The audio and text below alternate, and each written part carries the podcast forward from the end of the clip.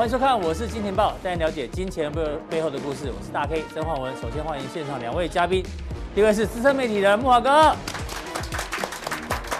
第二位是财经壁怪客 Vincent，还有一位在对岸在线上的这个季宏仁季老师。好，我们看到台北股市呢，今天礼拜一哦，中场是小跌了二十一点，真的是小跌哦。为什么？因为呢，我们看一下今天的台北股市哦。非常重要的这个全指股的涨幅里面呢，哎，第一名是中钢，第二名是台积电，光这两档呢就贡献了台北股市一百点的这个涨点啊。所以如果扣掉这两档的话，其实台北股市今天应该是跌一百多点。那幸好有中钢跟台积电做撑盘。那这个我们节目呢一直跟大家讲说，成熟制程跟先进制程很重要，所以台积电继续往上冲。那今天涨幅最大的中钢呢，哎，大家看这张，就在上个礼拜，其实哦。现在市场上呢，看好传产，特别是钢铁的人已经越来越少了。所以，我们节目中的木华哥从美钢有没有一路讲讲到中钢？V 怪客在八月三十号的时候呢，加强令再度提醒大家中钢的重要性。然后，我们的乙哥也提过钢铁股的重要。所以呢，市场上大概只剩这三个人哦，看好钢铁股。所以呢，今天的中钢大涨哦，要给他们三个再一次掌声鼓励啊，真的不容易。所以我是金钱爆的首播非常的重要，大家一定要在第一时间掌握。每天晚上呢，这个大概七点到八点晚餐时间呢，然后只要有交易日的话呢，大家记得锁定我是金钱爆官网，只要有这个爆头 logo 呢，才是我是金钱爆官网的这个 YT。同时呢，影片上面记得要看到有首播的呢，才是最新的。那如果没有出现首播的呢，都是重播，好不好？大家记得，那记得一定要按赞加订阅，同时加分享哦。那今天的台北股市呢，我要跟木华哥来做讨论哦。小编呢，帮我们准备了这个是什么？哎呦，牛奶箱挑战。对，前一阵子大家应该有看到新闻吧？全球应该说西方世界好了，很多的年轻人呢都在做牛奶箱挑战。就是我不知道他们年轻人怎么这么有这么算有创意吗？对，也不是啊，就把这牛奶箱这样叠叠叠叠叠很高之后呢，啊，就看谁可以走上去没事，然后再安全的走下来，就这样。但是我相信过程当中，因为很多人跌倒嘛，一跌呢，听说这个重伤啊、半身不遂的都有，所以呢，现在是还穿高跟鞋走，你看到没有？对啊，这个牛奶箱呢，你如果要走得好，其实只有两个重点，一个是这个箱子有没有一定要很很坚固、很稳定；第二个呢，就是走在上面的人哦，体重越轻越好嘛。那就偏偏箱箱子就不稳定啊。对啊，所以现在就要木木华哥，对这个。年轻人的牛奶箱挑战哦，大家尽量不要做，因为太危险。对。但投资人现在也面临着牛奶箱挑战，就像你讲，到底全球下面的这一个牛奶箱子到底稳不稳？对。有没有基本面到底好不好？还是说这个投资人哦，你的体重要轻一点，你这个持股比重呢，是不是不要像这样太太胖不好？持股比重低一点点，有没有？身轻如燕会比较安全一点点。对。那牛奶箱稳不稳？我们上个礼拜四已经跟大家讲哦，东南亚的自 PMI。的这个指数哦，大家看都是五十以下，嗯，都是绿的。那中国大陆呢，虽然在五十以上，但是也都是不如预期，有没有？这个日本啊、南韩状况其实都不太妙。我们上礼拜四已经提醒大家，那最新的呢，就是上个礼拜五非农就业数据对很差，本来预估是七十五万，结果只剩下二十三点五万，所以这个数字非常的低于预期哦。然后呢，这个失业率哦。五点二也没有特别明显的下降，嗯，然后呢，上礼拜四 Vincent 哥讲的 ISM 制造业指数其实是往上增加一点点，是 OK 的，但是对美国很重要的服务业呢，却是从六十四点一掉到六十一点七，所以是往下掉的，这也要有点担心。另外一个是最新的欧洲情况哦，大家开始担心有没有可能是停滞性通膨，因为记得八月底公布的 CPI 年增百分之三，已经是达到这个。欧元呃，这个欧洲央行的这个水准两趴以上，但是你看它的制造业是往下掉的哦，有没有？PPI 是往上的哦，所以呢有通膨，但是呢这个制造业的这个中值却是往下掉，有没有可能是停滞性通膨？所以回过头来问一下木华哥，现在全球的投资人下面的牛奶箱啊，到底稳不稳啊？你觉得这样看起来？好，如果说把这个牛奶箱挑战比比喻成是个股市的话，哈。对。那所谓这个体重就是市值啦，市值哦，这个就全球股市的市值。嗯、那我们都知道，全球股市的市值早已经超过巴菲特指标两倍了嘛。所以说，太太重了，对不对？但是当然了，呃，就是说这个市值这么庞大，那你想看要把这个市值撑起来，要靠什么？嗯、要靠有基本面，好，这个要靠有资金面，好，因为股票市场要涨，其实就这两个面啊，好，就是足够的资金动能，再加上足够的基本面的支撑。好，那这个行情就会往上，所以牛奶箱一定撑不住，要要用钢铁做的铁箱才撑得住。对，大家都知道这个牛奶箱很软嘛，对啊。好，所以为什么要这样子挑战？就是因为它有困难度，嗯，更何况还穿高跟鞋，紧张是 不要命了吗？好，再加上这个体型，各位看一看，对不对？不像我们东方人这样子的体型穿高跟鞋，哎，真的是真的，我觉得他们都是在做命挑战了，不是牛奶箱挑战。嗯那现在全球股市有一点走走钢索的味道哦。好，我这样来讲哈，就是说。大肯定所讲这个 PMI 是个领先指标，好，为什么我们特别重视 PMI？因为它是现在目前全世界哈所有投资机构最看重的，好，这个领先指标，好，就是采购经理指数。是，那我们来看一下这个采购经理指数，我给各位看最新的状况。中国大陆，你刚刚讲说，哎，大陆还没有跌破五十，其实事实上上个礼拜公布出来财新制制造业跟 PM。还有服务业 PMI，还有它的综合 PMI 都出了非常大的状况。哎，财新已经跌破五十，没有错。这个中国官方的快了，中国这个统计局的这个官方是五十点一，对不对？但市场已经这个在分界线，然后说我们五十是一个荣枯线。对。那财新制造业的 PMI 呢，已经跌到四十九点二。各位可以看到，从这个呃年初的时候，它是一路下滑，而且最近是出现急降的一个状况。好，代表制造业哈，就出现蛮大问题。各位可以看到。这个至少是一七年以来没有出现过的状况啊！嗯，哦，跌到四十九点一，四十九点二，趋势还蛮明显的。对啊，这个趋势是一个很糟的趋势，因为你想说啊，这个全球疫情的关系啊，导致这个急崩啊，那急拉也没有什么，但这个是一个很糟的一个趋势，有没有？是。而更何况官方的也往下走，那财新跟官方都往下走，代代表什么？代表中国大陆的国企、央企，包括民间的私人部门，全部都是在往下走。好，那我们再来看一下哈。除了制造业以外，哈，这个服务业的采购经理指数更是用崩的啦。好，你可以看到官方的已经创下波段新低了。对，官方已经崩破五十了哈，四十七点五。那财新的更糟啊，到四十六点七。哇，这样子一个急急坠啊，代表什么？大大陆的这个内需市场是急动哦。嗯。好，那我觉得中国现在目前整个经济急动可能有几个因素。嗯。好，第一个因素呢，就是最近啊，这个北京的雷厉风行的若干政策。事实上已经把这个企业哈，嗯，大家打到这个不敢投资了，哦，甚至就是说变得相对比较营运上变比较保守，营运上变保守，而且是很保守，嗯，哦，都在看风向球，哦，就是暂时观望。第二个原因呢，就是说这个大陆很多企业债的问题啊，看起来是很麻烦的哈，比如说像是这个恒大哈，中国大陆最大的地产。他现在目前被银行逼着要还债，嗯，哦，这个贱卖资产，恒大的负债是三千亿美金，哎，哈，这个不可不可思议的一个负债。是。另外一个呢，就是你会发现，哎，就是说，在中国大陆现在目前这个企业界面临物价高涨，原物料成本高涨，海运高涨，对，哦，这个成本高涨对他们的利润的压缩，嗯，所以我觉得他们现在是不是一根蜡烛两头烧，一根蜡烛多头烧，多头烧，哦，所以说在这样状况之下呢，真的。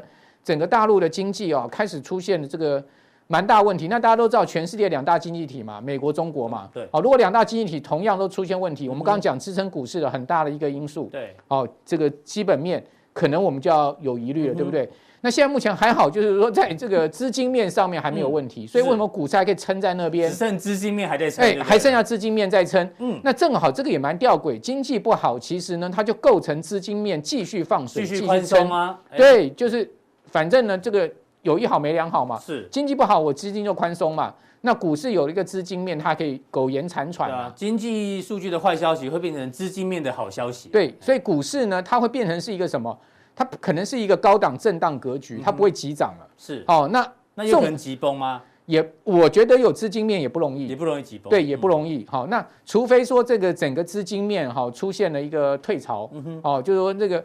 这个引不黑天鹅引发了这个大跌之后，整个资金的退潮，我觉得这个资金链断，如果有断链的话，才要小心。对，但我觉得这一时三刻也不容易出现。对，因为大家都在恐怖平衡嘛。是。哦，但是问题是说，在这样的一个状况之下呢，选股变很难。为什么？因为不会所有股票都涨了。嗯哼。哦，它就会涨一个特殊族群。嗯哼。哦，有资金这个大家集中在那边团报的股票，像最近台股大家团报什么股票？那团报这个晶圆代工股嘛，半导体股，所以你就发现，哎，前一阵子团报海运股，嗯，哦，团报钢铁股，现在团报晶圆代工股，今年股市的操作策略，你就是要去跟人家团报。哦，是，你不团报，你就被别人这个 一脚踢开，嗯，好，你就是这个呃落寞的一群。团报的地方去，对，一定要往胜率会比较高啦。对，哦，就是说，因为资金就那一套，它不可能分散在所有的类股上面。好，那我们来看一下，美国非农很差，就预期的三分之一啊。刚刚大家可以给大家看的那个数字很很糟，为什么会这么糟？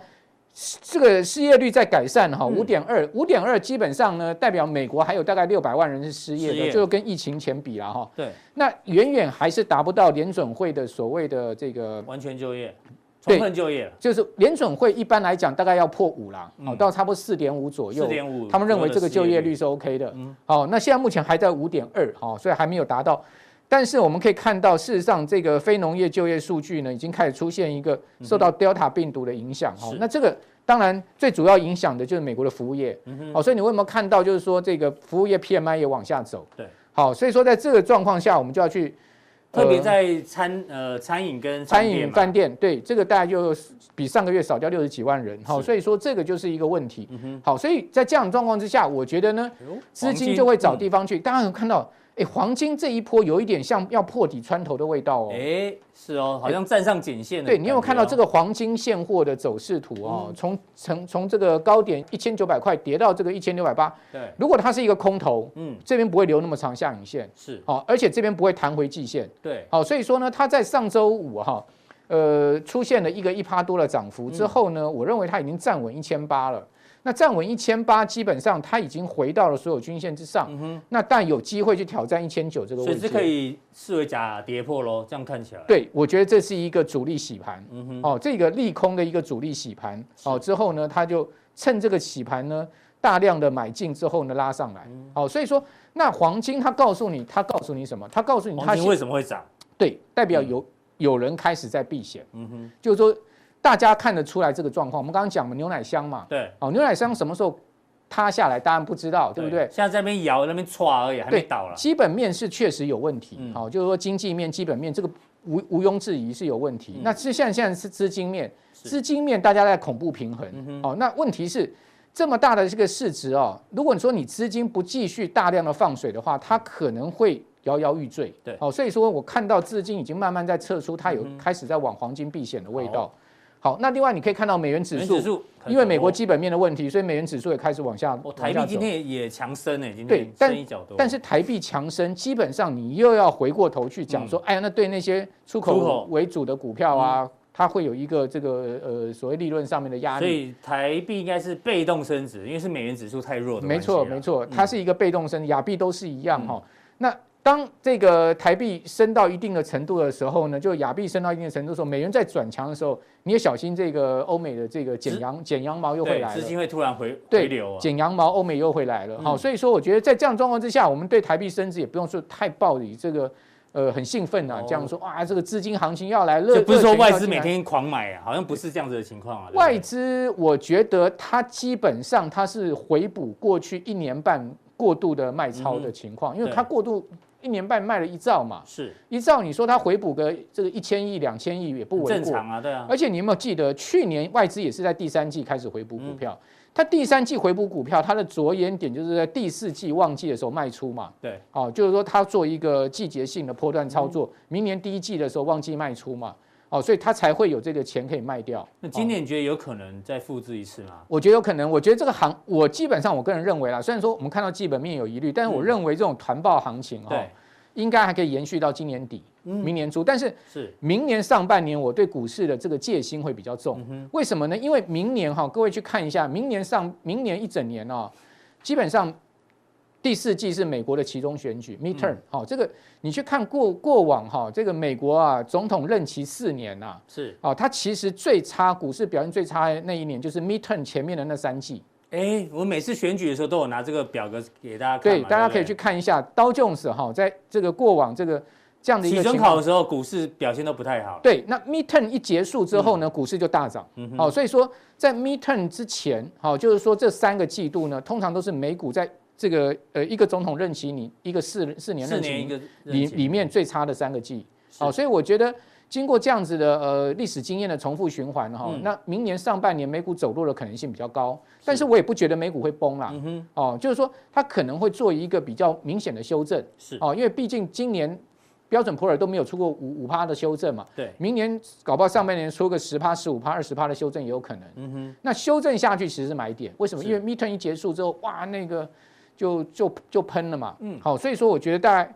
我个人会这样比较看这样行情了哈，好所以你会注意一下这个元大元大的黄金 ETF，黄金，嗯，哦，元黄金，哦，是这个代号是零零六三五 U，它叫做元大 SP 黄金啊，对，一时之间它到底是投资标普呢，还是投资黄金？它是这个黄金嘛，对不对？它是以这个呃 S M P 这个所编制出来的黄金期货哦作为投资标的，所以它是基本上它是一个呃跟黄金做。它它基本上它是它不是去买进像 SPDR 这样子去买进 SPDR Gold，它是去买进黄金的现货，对不对？它这是期，它是这个是期货，对，所以它前面有一个期。现在目前都都要求说，如果你是期期权商品的话，前面要加一个期。提醒大家就对了。对，所以它只是一个 follow 一个这个 benchmark 指数的一个期货商品，就是说做黄金期货的。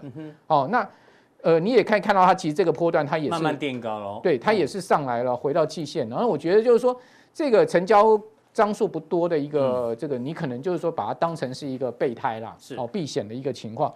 但我觉得要要小心的倒是这个经济走弱下面呢，能源价格可能会有压力哦。所以你觉得油价可能压力蛮大的是？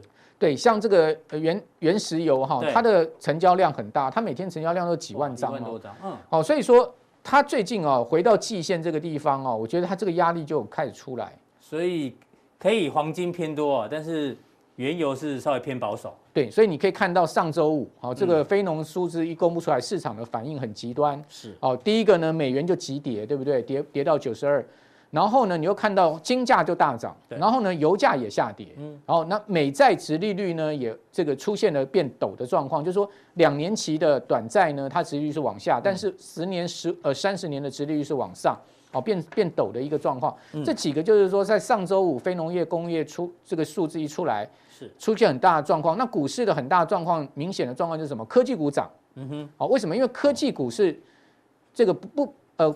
延后 QE taper 哈，这个延后升息对科技股是有利的。嗯。但是你会发现刀琼是跌，嗯哼。道琼斯为什么跌？因为它里面工业股、能源股这些相相关的股票多，所以不利嘛。好，所以说它就下跌。好。好，所以说这个就是提供给我们观众朋友参考，就是说为什么一个数据牵动出来那么大的一个变化？还有就是我们看到整体的数据上面是有持续在走弱的危机哦。好的，非常谢谢慕驊哥的一个分享。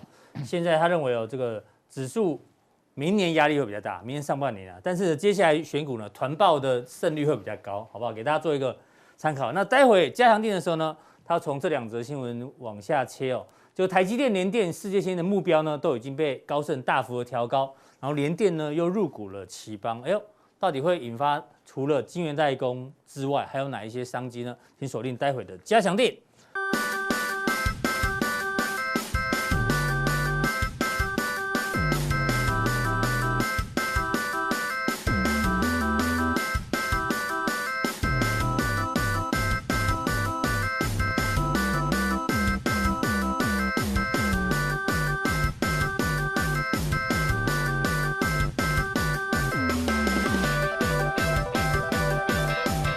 个美国上个礼拜五公布的这个非农数据实在是大爆冷门哦，所以呢，同样的问题哦，还是要跟 V 怪客来来请教一下哦。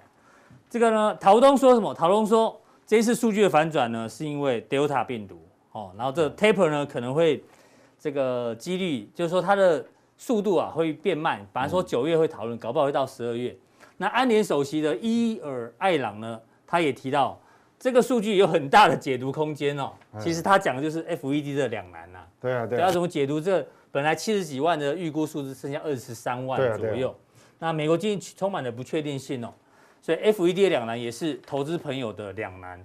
那没关系，这个有困难呢，就找 V 怪客好不好？难的都交给他，但不是跟他借钱哈，好不好？是听他怎么分析待会的数据。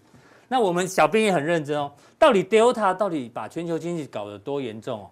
我们抓一个国家当例子好了，全世界呢疫苗打最多的是哪个国家？以色列嘛，大家都知道。对对对。以色列的这个完整接种率呢高达百分之六十二哦，哦、那平均每一百个人打了一百六十剂，哎，那代表一个人至少打超过一剂以上，他打最多。但是你大家知道他最近的疫情，是以色列哦，从有新冠病毒以来哦，这是第一波，这是第二波，这是最近哎。观众朋友，创新高，全世界打疫苗最多的国家，既然现在它这个确诊人数是创历史新高，跟东南亚差不多。对啊，啊，东南亚疫苗还没有打这么多，对不对？人家打这么多还这样，所以呢，就是回应刚刚这两位大师所讲的，嗯，这个真的很麻烦啊，是 Delta，所以像 FED 也很两难，怎么解读？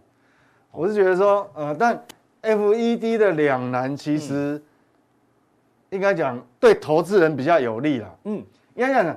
他难以下决定，代表他必须，他维持现状，是不是？对他，他如果说要提早缩，呃，嗯，提早提早缩表，等于说他要提早哈，就是降低购债的额度的话，嗯，这个决定他会很小心呐，嗯哼，他会很小心呐，哈，那那很小心代表什么？那对美股是好处啊，美股的维持高档，它不容易下来。就是刚刚华哥前面讲的，资金水位没有那么快那么快收走，就资金效应，但是。但是是不是会真的会就是呃受制于哦？他原本的计划是要提前讨论嘛？对。那会不会受制于这个？当然，嗯，现在也不确定，因为这个我们猜不到了哈。嗯、但是我们如如果从这个目前的这个数据哈，就礼拜五公布这个数据，确实他很为难。为什么？刚刚有提嘛，就是说他这个哈根本几乎看不到。上个月还有一百万呢，对这个月剩下二十三万。嗯。好，那当然他失业率有下降，可是。可是我觉得说这个哈，失业率下降，其实应该讲哈，它因为它有增加嘛，它当然还是继续降。可是它可能意思就是说，它降到这个地方可能会后面会降不下去，降不下去的感觉，会降不下去。对，那所以说这个确实是一个麻烦了哈。我这个可能哈，大家还没有一个概念哈。我让大家讲，它现在麻烦哦，我。本来我们是寄望这个是用时间失业，他失业人口，我们用时间来看哈，呃，这个蓝色的是失业小于五周的，对，短期失业的。比较短的。那红色的曲线呢是失业是五到十四周，嗯，那我其实我提过蛮多次，就是说其实美国现在最大麻烦就是你失业时间大于十五周，对，这个不容易降。你这个短期性失业，它这个只是我转换工作一个比较像，应该像。属于摩擦性失业，嗯，那黄色这可能是结构性失业，因为你已经超过十五周哦，那超过十五周，那现在很麻烦的一点就是说，当你十五周变到二十周到三十周，我跟你讲，是，如果超过二三十周，那些人会变成什么？他就不打算找工作了，他就退，他会退出退出就业市场，对，就他退出劳动市场，那你就会发觉。你退出劳动市场，当然它就不在失业率的统计里面了。那你会发觉说，以后这个失业率它还是会慢慢降。嗯哼。但是它失业率降是因为劳动参与率下降，不是因为真的，不是因为真的找到工作。对对，不是因为这些人找到工作，因为这些人变成说，他就干脆就不找工作了。是。哦，不就推就变成劳动参与率就下降。嗯。所以这个我觉得说，这个是会有麻烦。这个。这个可能麻烦比较大，因为我们看到这个蓝、这个黄色，确实你要降到这个地方不容易。就黄色的降得很慢呐，哈。对，很慢，所以所以那这是用失业人口的失业时间来看，哈，这个确实是对未来长中长期来看，对美国的生产力是有影响。好，那我们看哦，就是因为我们市场预期 FED 会有两难，它可能哦本来想要。提前讨论这个缩表的时程，paper，但是没办法，那可能没有办法，马上美元指数就下来。那美元指数当然下来，这个对谁有好处？对所有亚洲新兴国家都有好处嘛。嗯，好，所以你看哦，我记得在在这个后面还没有发生这样的时候，外资买超都小心翼翼啊。对，有没有发觉最近外外资动不动就两三百亿？哎，对对对，外资最近外资买超就很用力，所以这个还是有差了。那我们就这样观察，就是说，这跟台股当然有关系啊。我们如果说要去挑战那个一万八哈，对，挑战那个历史新高，嗯，如果你还是维持在这种状态，嗯哼，那我告诉你，挑战几率很大，就更有机会了。因为因为你想想看嘛，台积电、联电，哎，这个不是我们一般投资人买得上去的，那个对，要靠外资。嗯，所以这个，那如果说各位观察，如果美元指数啊，未来如果连续性的转强反弹，那我告诉你。外资一定又缩手了。是，好，那那时候我们要挑战这个历史新高，的机遇就对机机遇就会降低。好，那我们来看哈，那现阶段的操作策略，对，那当然我们在两天的假日哈，嗯，就有很多人来问我了，因为因为我之前是讲说指标股看联电嘛，对，联电如果创波段新高，那可能就是。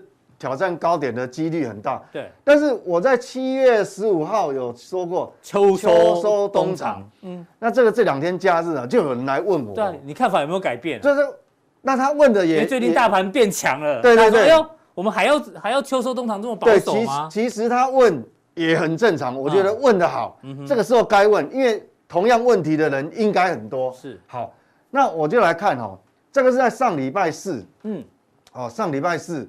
这个上礼拜四是有这个讲这个制造业，美国制造业 PMI 啊，美中台对，那美国还在上面哦，它但是有有弯下来，好弯下来，但是还在很高档，台湾是中间，台湾已经连续哈这样下来，那中国哦，我已经对中我已经不跟他讲说疑似。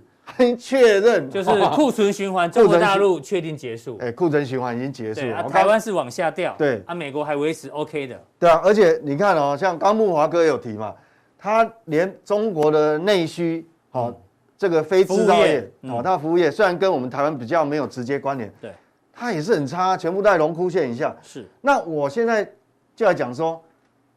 到底秋收冬藏改变了没有？我先讲一下美国。好，哎，我们礼拜四是讲制造业，那礼拜五还有个新的非制造业。嗯，我讲哈，我先下结论，就我讲的秋收冬藏，其实哈，我到现在为止，我告诉你结论，我还没有改变，还没有改变。嗯，那我们先看外部环境，我们讲说，那一礼拜四是讲蓝色的制造业，它有微幅上扬。对，但是其实对美国最重要的是什么？应该是服务业吧，对不对？非制造业，因为它是内需嘛。对。结果内需，各位看哦，这个红色的是掉下来的，掉下来，而且掉下来幅度还蛮大的哦。是。好，所以这个是第一个，好，这是我讲说第一个原因，因为这是基本面。第一个就是说，这个主人哈走的脚步哈，这有有一点嗯停滞了哈，有点停滞。牛奶箱有点抖了哈。哎，对，像我们讲，你那个牛奶箱不是很稳。是。那我们如果细看它非农就业里面的内容，因为我们刚刚讲非农数字是只有二十几。哎呦，今天要教我们新的看法。哎，红色的是是什么？休闲娱乐业。休闲娱乐，这代表说这一次美国的景气复苏，嗯，就就业了。我们讲就业的复苏，完全都是靠这个休闲娱乐。那完全就是解封的关系嘛，对不对？对。嗯。那八月的话是。掉到零，所以我才会说，我们讲说这个红色为什么会下滑？掉那么快，下滑那么快哈，这个这个这个是很重要。那我觉得哈，那里面有一个很重要，我特别画个红框框，零售销售业。对，这跟我们台湾有关系。为什么？因为我们亚洲都是出口国家，嗯，那出口国家主要都是商品。对，那商品的话，你卖的好不好？嗯，那就要看美国跟欧洲的零售销售啊。是，那你看零售销售的就业是这样哦。哎呦。那就更糟呢。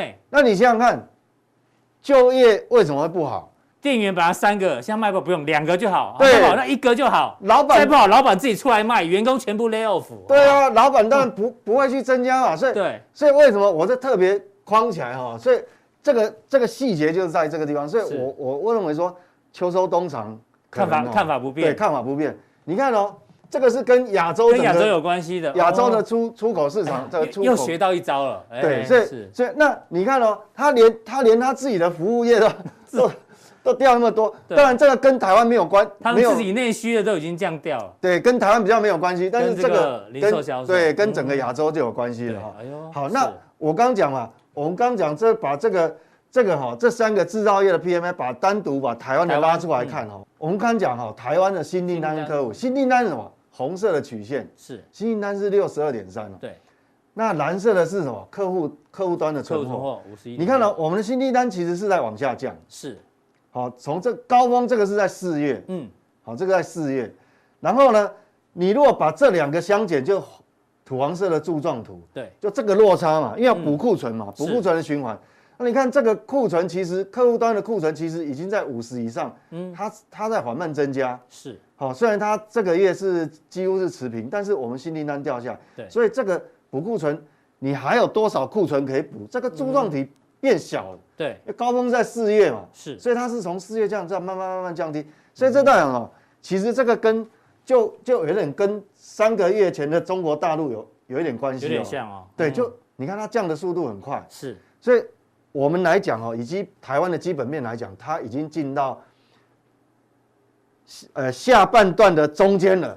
变最后一段了，因为台湾的最大的两个客户，一个中国大陆，一个美国嘛。对，那中国大陆已经这不行了，已经不，这已经结束了。所以我们那美国也开始往下，虽然还在高峰。所以你说台湾已经进入到对这个下半场的下半场的下半场。你棒球九局来讲，现在是大概第 第几局啊？九局。应该讲，如果九局的话，应该结束的话，第七局。现在是第七局是？第七局下半场嘛。对对对。因为下半场有四局嘛，现在到第七局，所以。台股的经济面是来到第七局啊，对，所以这个是还没有到第九局。对，那还有就是说哈，那为什么我会坚持这个比较比较保守？原因是说，不是我还没有看空啦，但是我们要很谨慎，是说，是在美国 ISM 制造业，这个其实是礼拜四，礼拜四提醒大家，礼拜四的图哈，我再重新拿出来用一下，是因为礼拜四是跟各位讲新订单跟客户端库存嘛，这两个库存循环，这个两个就交叉比对嘛，好。但是还有一个很重要的什么？嗯，这是客户端库存啊。那制造制造业呢？制造业本身的库存，对，你看哦，本来七月是四九四八点八点九，它一下跳到五四点六，增加了五点三。这个这个代表整体制造业的库存也在增加。这个代表什么？客户端库存虽然还很少，嗯，但是我为了加紧生产，是我备库存已经。已经备料备了很多，就就是那个，所以台湾为什么会有长短料的问题？就是厂商的备料备太多了。对，我备很多，嗯，比如说我可能面板备了很多，是，但是我还是有缺货的哦，可能有一个特特特别的关键 IC，嗯，我还是缺，但是我我可能有其他不缺的，我已经备很多了，我已经备很多了，哎，那备很多，这代表什么？嗯哼，那你下下个月的订单是？就会就会变少，对，好，这是制造业的存货，这个我们还是要留意，但最重要还是这两个啦，哈，好，这个是这个。所以透过 Vincent 哥这样解读哦，很多新闻就突然就通了，有没有？对，上上个礼拜还上。所以你面板为什么会跌价？对啊，然后人保人保也说他们有长短料的问题嘛。对啊，其实这些数据都可以看得出来。被动元件为什么会开当初开低？为什么要降价？哎。制造商本身的存货是这样跳很高，对，跳很高。嗯，那对，所以这个我们就要留意。那当然这就，所以我说这个柱柱柱状体就是我们的库存循环，嗯，就代表基本面。哎，这个已经进入下这个第七局，第七局从这边隔开嘛，这边上半场，对，这边下半场。那下半场已经进入这个中间了啊，哦，所以，所以这个对秋收通常没有改变，所以我没有改变。哦，好，那那当然就是说，待会加强练的时候，那既然是这样。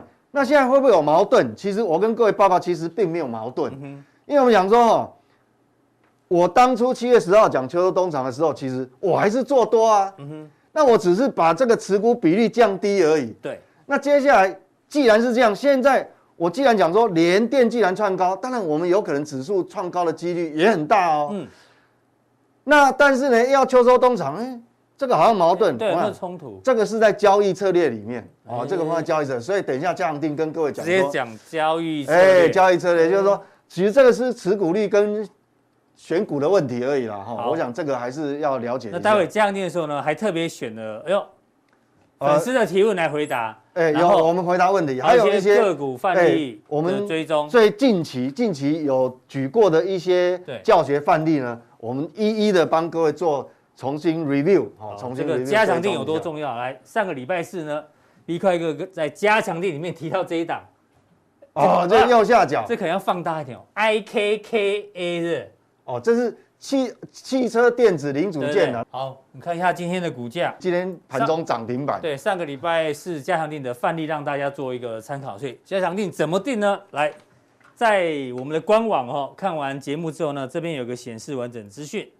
点下去之后呢，就有三个传送门，任选一个，就可以看到我们最新的加强定。好，待会锁定这个我们的加强定。另外，如果你在别的平台看到我是金钱爆的重播也没有关系，那你一样在 YouTube 呢搜寻我是金钱豹，那只要认明有爆头 logo 的，然后呢，或是有看到有首播的这个印章呢，都是我们官方的平台哦，就可以加入我们的加强錠。好，再来第三位来宾呢，是我们对岸的季鸿仁季老师哦。他经常跟大家讲，入股呢，它是冰火两样情哦，因为呢，有些股票呢，这个跌到这个谷底了，但有些股票呢，最近开始转强，所以呢，到底哪一些族群有机会呢？请锁定季老师的一个分享。各位投资朋友，大家好，我是季老师。那很高兴在这边又跟我们投资朋友见面哦。那这段时间以来，我们看到美国股市持续在创新高。那我们看到美国的中概股却是直直落。我们思考一个问题哦，那在这一年多来，美国大概凭空创造了六兆多的资金。那这六兆多的资金都留在美国的市场，并没有外溢到其他全球各地去哈。所以这些水、这些资金都留在美国的情况之下，资金就会到处乱窜。我们已经讲了很多次了哈，资金跑到虚拟货币，跑到资本市场，跑到房地产、二手车市场，各种美国的市场资产产生了膨胀的情形啊，有所谓通货膨胀的压力。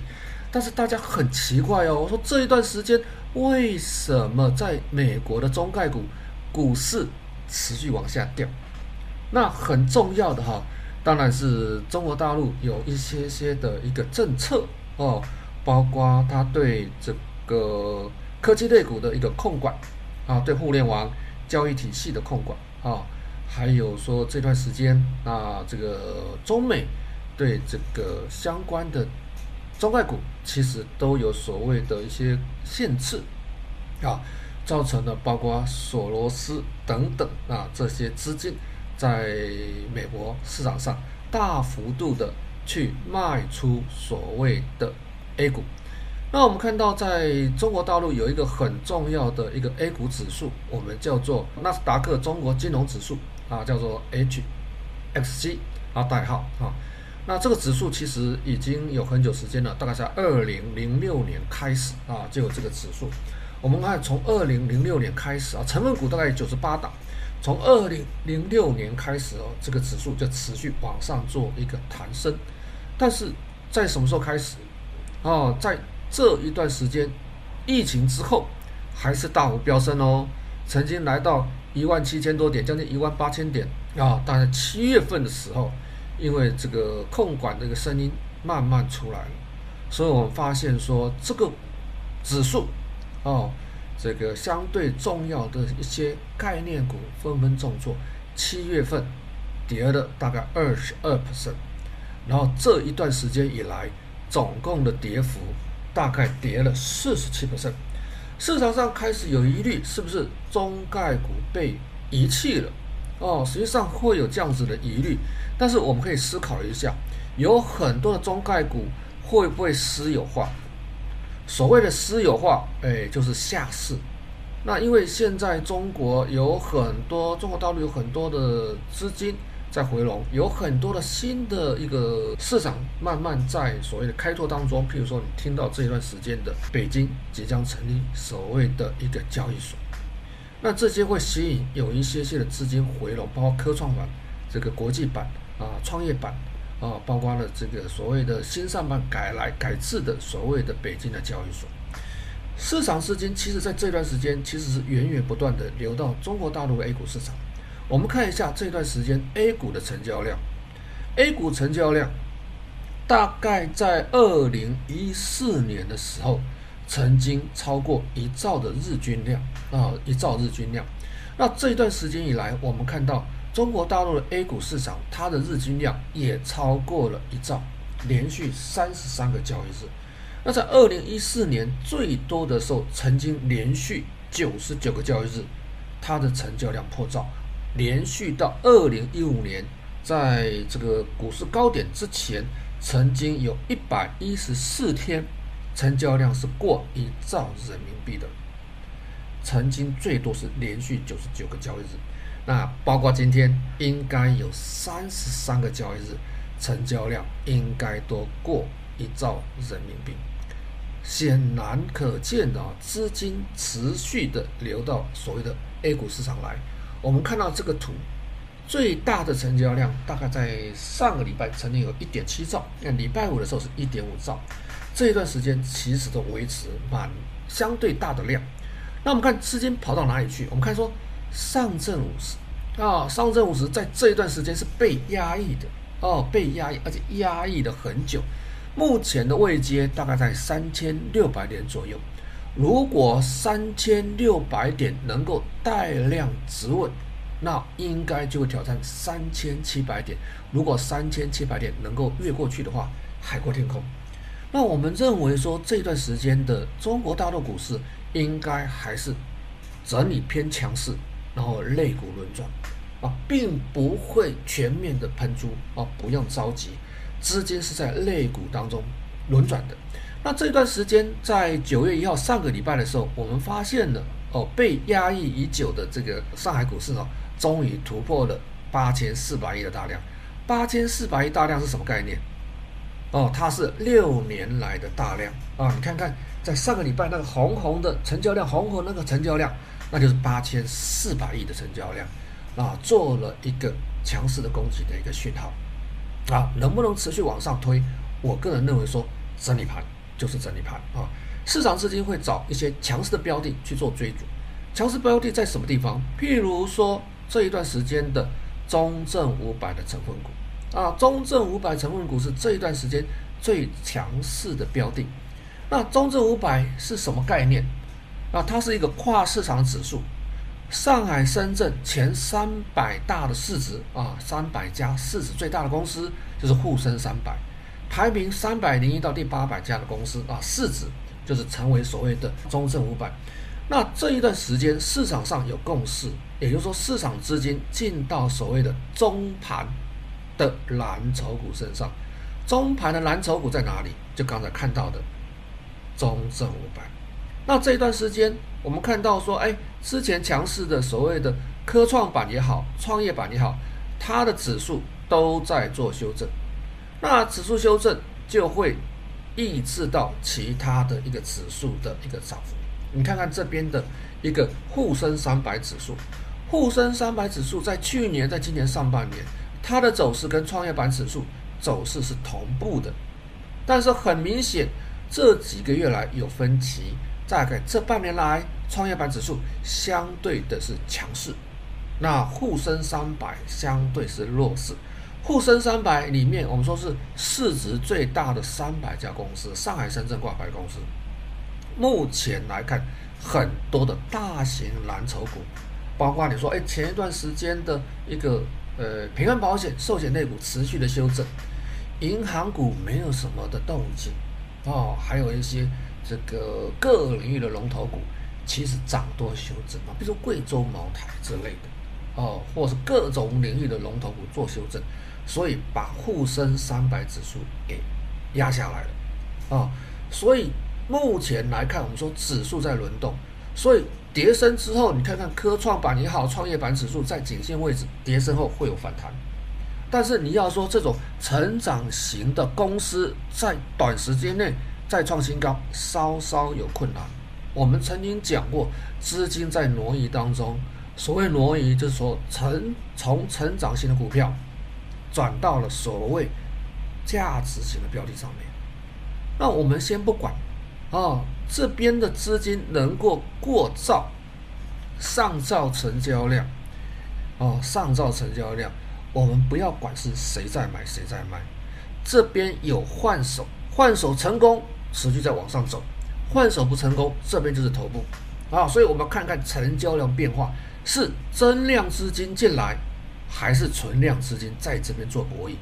增量就是新资金，那存量资金就是所谓的原来里面哎赚赚赔赔这些资金哦，很明显好像有一些些新的资金进来啊，新的资金在哪里？譬如说融资，啊，这是上海跟深圳。上海跟深圳的融资在这几个月来啊，大概增加了一千五百亿，一千五百亿，坦白说不算多，哦，不算多。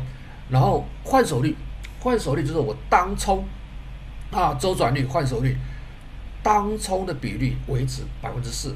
哦，我们说，哎，这个入股其实是没有当冲的哦，它 T 加 one 嘛，啊，也就是说我原来有持股的。我今天卖掉再买回来，我们把它当做当冲或者周转率，维持在百分之四以下，也就是说它的一个对我们资金的增加其实没有太大的效果。我们说当冲没有太多的效果，那反倒是说融资是有增加的。除了融资增加，散户代表散户融资增加之外，我们看到还有什么资金增加？开放这个沪深港通以来，我们看到资金是持续流向 A 股市场的。你看哪一条灰色的这条线？哦，灰色这条线持续的这几年持续在成长。不管是你说粉红色的，或是蓝色线，这是上海、深圳，不管它，我们不管说，哎，上证五十指数怎么样，涨涨跌跌，资金都是持续流入的。包括我们看到去年、今年，我们看到上证指数重挫的时候，并没有影响到外资对中国大陆 A 股的投资，很明显的资金是持续流入的哦。好，我们再从下一幅图、下一个图表当中。会比较明显的看出来，除了资金持续流入之外，我们发现北向资金日成交额屡屡破千亿。日成交额破千亿是什么概念？净买入哦，净买入的金额其实好几亿哦，好几十亿啊、哦，好几百亿。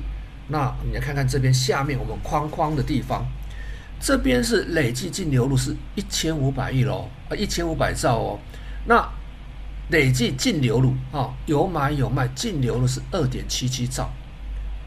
在这边，不管是沪深，其实是净买入，就有买有卖，所以净流入的金额持续在创新高啊。好，回到刚刚这个图啊，刚刚这个图，我们说日成交量，日成交量破千亿，破千亿的概念就是说有买有卖了哈。那可能我买个七百，卖个五百，那就一千两百亿。所以日成交量在这一段时间持续在创新高，也是外资在这段时间是有点积极在买所谓的 A 股的股票，透过深沪港通，北向资金就是深港通沪，呃深深港通跟沪港通，哦，透过这个深沪港通的管道买 A 股，包括上海跟深圳的 A 股啊，这是北向的资金。那这段时间，呃，有一个小道消息，这几天。啊，就是说，华尔街有些大头啊，这个绕过了这个拜登啊，拜登总统啊，来这个中国大陆参访啊，参访，那可能是寻求其他的投资机会。我们刚才讲过了，在这一年多来，美国的资金凭空创造了六兆美元，六兆美元这些资金留在美国市场上，你看看美国股市创了十三年的新高，有没有风险？两个礼拜之前，上一次两个礼拜之前，我们说 F A A M N G，它的股票，它的本益比就是市盈率、市净率、本益比、股价净值比都是四五十倍，股价净值比甚至已经有到十倍、十几倍，有没有风险？你继续思考。所以它必须寻求一些海外投资的机会。那海外投资机会，我们看看这一段时间北向的资金买了哪一些股票？很明显的，跟 MSCI 跟富时罗素跟标普哦，标普在这段时间以来，全球的三大指数编制公司，在这段时间以来，一直源源不断的流到 A 股市场，包括融资融券，包括沪深三百的标的，都是什么？包括这个基金重仓的股票，都是北向资金。买进的标的，所以这些长期稳定的资金买了什么股票，我们跟着它去买，可能就有机会。当然，那些涨多的股票，这个长期持有，我们可能持有时间不会那么长，不过没有关系。它的资金调动的时候，我们跟着去做调整就可以了。好，你知道北向的资金持续在买进 A 股。那还没有其他是增量的资金进来。哦，增量资金我们看到公募基金，公募基金今年的发行已经突破二点一兆人民币，来到两万一千两百三十三亿元人民币。哦，总共已经发行了一二一一档基金，今年哦哦，当然了哈、哦，去年发行的基金数目哦比今年还多。那基金规模也比今年还多啊！那去年一整年，那今年现在是九月而已哦，还有四个月时间。所以今年的新的资金募集会不会突破去年？去年，这是我们要看的。那 A 股基金的目前规模是二十三点五兆啊，那各类基金产品持有股票市值啊，包括我们说配置型啊，配置型就是这个我们台湾叫做股债平衡型啊，股债平衡型基金，那持有还有股票，还有一般的股票型基金啊，持有大概十点八兆，占 A 股总市值是十二点五%，也就是说它还有成长空间啊，还有成长空间。目前我们来看，哦，这些除了这些资金之外，短时间基金它倾向是换股操作，倾向换股操作。除了这些增量资金之外，目前大陆的公募基金倾向在换股操作，因为我们讲过，成长型的股票涨多了，它有修正的压力，价值型股票慢慢会垫高底部。当然，今年四千档的 A 股当中，大概只有八九百档是涨的，大部分是在整理，甚至有些偏弱势。哦，那涨多了你要去做调整啊，慢慢调整我们的步伐啊。另外，我们来思考什么？思考有一些的私募基金，私募基金在中国大陆的一个规模其实还算蛮大的哦，包括这一段时间的量化基金啊，量化基金做的比较偏短线。哦，量化基金大部分在成长型股票当中去进进出出，还包括我们这边没有提到的 QF，QF 基金，我们相信大概也是持续做买进的。所以在这个情况之下，我们的操作大概可以分成两种，一个就是跟跟着市场强势股，我们曾经讲过了，跟着市场强势股诶做操作；第二种就是什么？等等这种价值型股票它的一个底部慢慢的垫高，所以。你看你的操作习性是什么？哦，如果你的操作习性，你可以持有一年、两年、三年以上，那我们找一些嗯保守的、稳定成长的那种价值型股票去做低接。如果你要追逐短线的获利，当然有一些所谓成长型标的，那你要跟，但你要设好停损，那当然就有利可图。然后先休息一下，我们等一下加强定来看看哪一些股票可以做长期投资，哪一些股票我们短线可以跟一下。先休息一下，再回到现场。